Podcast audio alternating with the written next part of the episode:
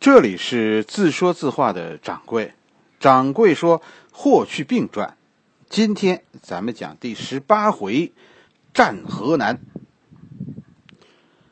上一回咱们讲到对匈奴战争的胜利，首先的功劳是汉武帝的功劳，是吧？这一场战争的胜利，其实最主要的是战略的胜利。公元前。一百二十八年，这是四路出击以后的第二年。匈奴在春天啊大举进攻上古，秋天啊汉军主动从雁门关出发，试图截击匈奴，但是上回咱们讲了没有成功，匈奴还是来到冬季牧场。啊，公元前一百二十八年元朔元年，匈奴。傲慢的在河套过冬，啊，于是公元一百二十七年的春天，骄傲的匈奴人再次踏上迁徙之路，开始从河套去上古，啊，准备着啊再到上古抢一票，然后呢，然后满载而归回王庭度过春天。但是他们可能没想到，这一次出事了。因为汉武帝经过前两年的战争，已经非常清楚的了解了匈奴的习惯，现在就等着他们向东迁移呢。已经两路大军四万骑兵，已经做好了准备。第一路是卫青，卫青埋伏在云中郡；第二路是李希，李希现在埋伏在大同。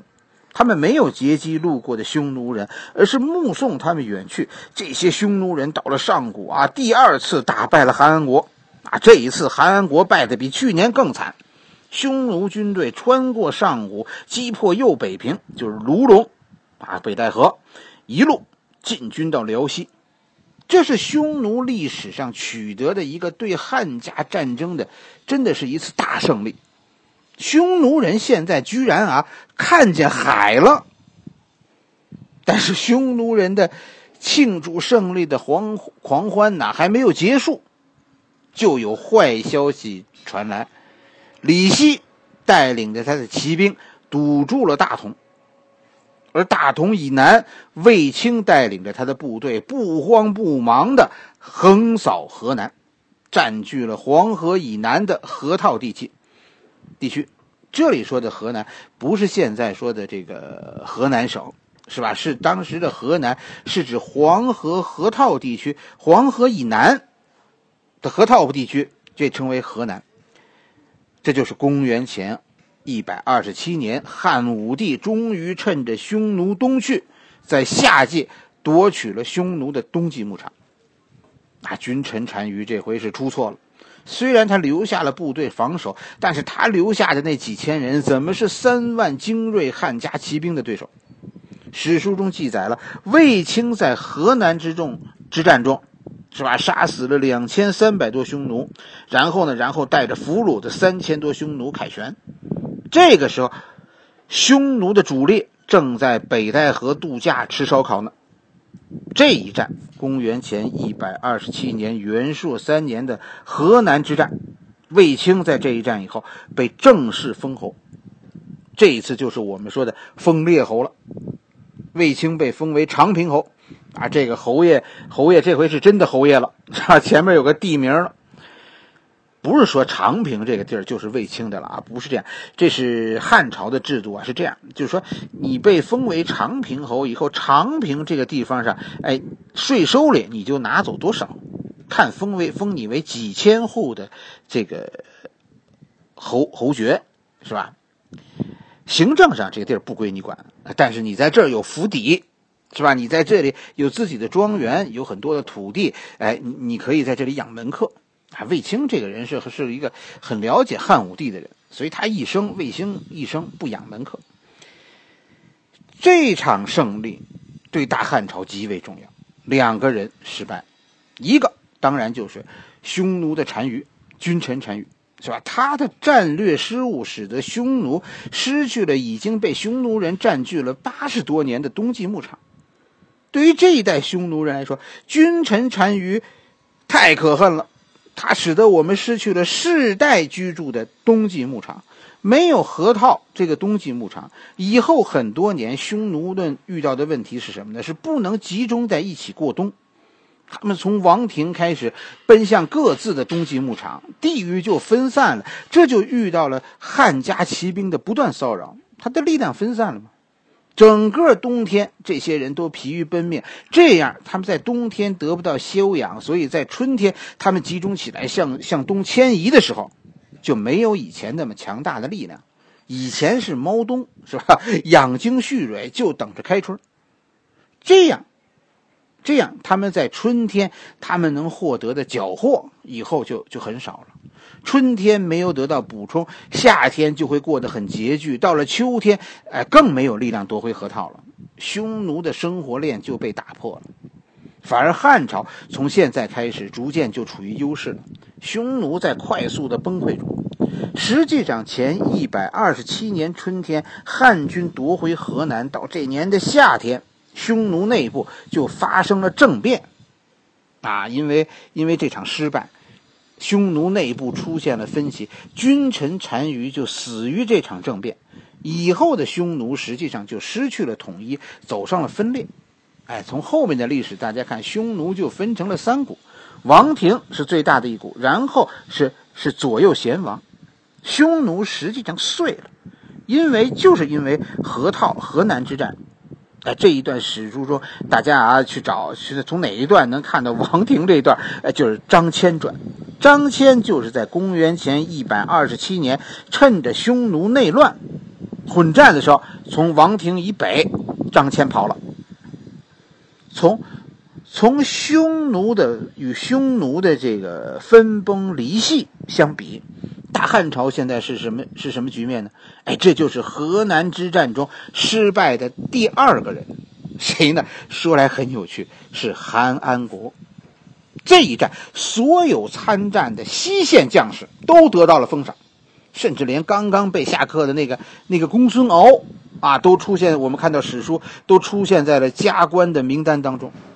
与之相对应的是东线，东线所有将士从韩国以下连续的遭到皇帝的斥责，韩国因此失去了太尉的职务。韩国不服啊，说卫青怎么打都有理啊，我怎么拼命都没用。这韩国是是站错了队。到这年的冬天，韩国死了，病死在上，是吧？东路军团被被汉武帝。大裁撤，大改组，你们老打败仗，那那不就得换换人吗？李广就是这个时候被调往右北平，就是现在的卢龙。哎，那个时候这个地方也叫龙城，就是咱们以前讲过，李广不是叫叫龙城飞将军吗？龙城飞将，哎，就是这么叫起来的。整个东线几乎都换了一茬人，啊，原来那些不听话的，就算是都跟着韩安国去了。西线就是大同、云中，是吧？这这一带，哎，这是这是这都是汉武帝的人，这是卫青这一帮人。哎，东线怀来、卢龙现在也都是汉武帝的人，只有雁门关、中路、雁门关这一线，现在还有很多旧势力。没关系，仗有的是，是吧？匈奴人还很强大呢。对于对匈奴的作战，哪一战是最有决定性作用的？掌柜认为，就是这场河南之战。这一战打完，匈奴就碎了，以后基本上就是匈奴三大主力单独作战了：王庭、左贤王、右右贤王。而汉家军队从此以后就是一个团结的整体，不会再有马邑之围那样的溃堤。不但如此，战争的样式也发生了一个很大的改变。就是从河南之战以后，如果大家看春秋战国的时候，汉族咱们汉族和匈奴之间的战争，你会发现那个时候的胡人呐，胡人就是匈奴人的前身嘛。那个时候的胡人非常贵族的，哎，就是和汉族的战争类似于，就是说呃大王之间的决斗那种样式。到了汉，到了赵武灵王，就是李牧的那个时候就不是了，这就是军队的对决。到了秦朝，就蒙恬那个时候，也基本上算是军队的对决。但是到了汉武帝，从汉武帝以后，就是民族的对决。汉民族对匈奴以后的政策就是赶尽杀绝，最终汉人取得了胜利，是吧？匈奴在在在东汉的时候，以后东汉匈奴被迫西迁，但是这导致了以后区域性的仇恨。你看南北朝啊，五代十国呀，都是这种这种北方民族的大泛滥，他们对南方人，呃，其实也是一样的凶残。掌柜想说的就是，开始这种民族冲突，一个民族要灭绝另一个民族，干出这种蠢事的人，就是汉武帝。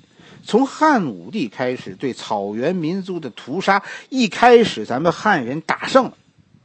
就是搞灭绝，搞搞迁移，是吧？对汉奴的单于呢，我们是穷追不舍，一定要杀死他们。